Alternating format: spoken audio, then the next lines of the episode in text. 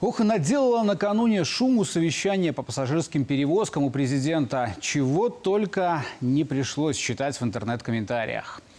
Если вы тоже видели перлы а «государство закручивает гайки», «частников притесняют» и тому подобное, рекомендую вам вот сейчас отбросить эмоции, всем вместе разобраться, а нам дополнить тему. Первое – безопасность людей. Таким видом транспорта пользуются многие наши граждане и гости страны. Второе – легальная работа перевозчиков. Легальная. Выручку занижают, прячут, в конвертах зарплаты платят, налоги не платят э, в бешеных размерах. Вот и все, что надо знать, почему такое внимание к пассажирским перевозкам на самом высоком уровне. И давайте сначала про безопасность. Здесь два момента. Первый – манера езды тех же маршрутчиков. Кто на дорогах, тот поймет. Предугадать, куда рванет бус, а бывает, что с первой полосы в третью и обратно, где резко затормозит, очень сложно. Но это оставим на откуп ГАИ. Другой момент безопасности, только вот сейчас не удивляйтесь, это мы. Мы, пассажиры, сами виноваты. Кто из нас пристегивается в маршрутке ремнями безопасности? Кто машет рукой? Ай, стоя поеду, мне же надо. Аварию с микроавтобусом в феврале под Смолевичами, помните?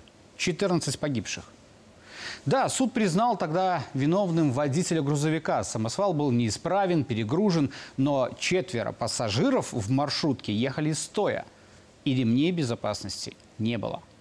Мы сами виноваты. Вот попробуйте расплатиться в маршрутке карточкой или QR-кодом. Недовольный водитель скажет вам, что терминал не работает, оплата не проходит, а давайте наличкой. Тут отправление задерживается, пассажиры в салоне ерзают, а еще кто-то с заднего ряда развязно крикнет, ну что там, может, поедем уже? И вы уже, вы машете рукой, ну ладно ж, неудобно, вот вам деньги, билета даже не надо. А вот потом, когда после аварии вы попадаете в больницу, лечение возмещать некому. Нет билета, нет поездки – мы сами разрешаем с собой так обходиться. А потом в 12-местном бусе вы увидите дополнительный ряд сидений, намертво приварены к полу. В итоге практически в каждом автобусе, а проверили в этом году чуть более 10 тысяч, нашли 9 тысяч нарушений. Практически в каждом. И мы сами разрешили им так сделать. И ушлые перевозчики, но, к слову, хорошо, что не все такие, этим пользуются. Рынок пассажирских перевозок давно называют «урвать побольше». Это и про маршруты, и про методы работы, когда одни перевозчики выясняют отношения с другими и выдавливают с рынка, подрезают прямо на дороге. Одна из самых крупных интернет-платформ по бронированию поездок подмяла под себя других перевозчиков. Слушайте, словно 90-е какие-то. И государство здесь выступает исключительно за порядок. Потому что если его не будет – не будет защиты для пассажира. А он пока в этой истории лишь кошелек, и не более. И среди маршрутчиков, и в такси, где нерадивый водитель может отменить заказ, если ему невыгодно. Где условные ребята Саша 63 рубля стоят и ждут у вокзала приезжих и стариков, чтобы потом ободрать. И тут же опять мы позволяем это делать. Но я сейчас не обобщаю – есть достойные, корректные таксисты. И это не про них. Хотя касается всех. Единые для всех правила игры. Жесткие, прозрачные и понятные.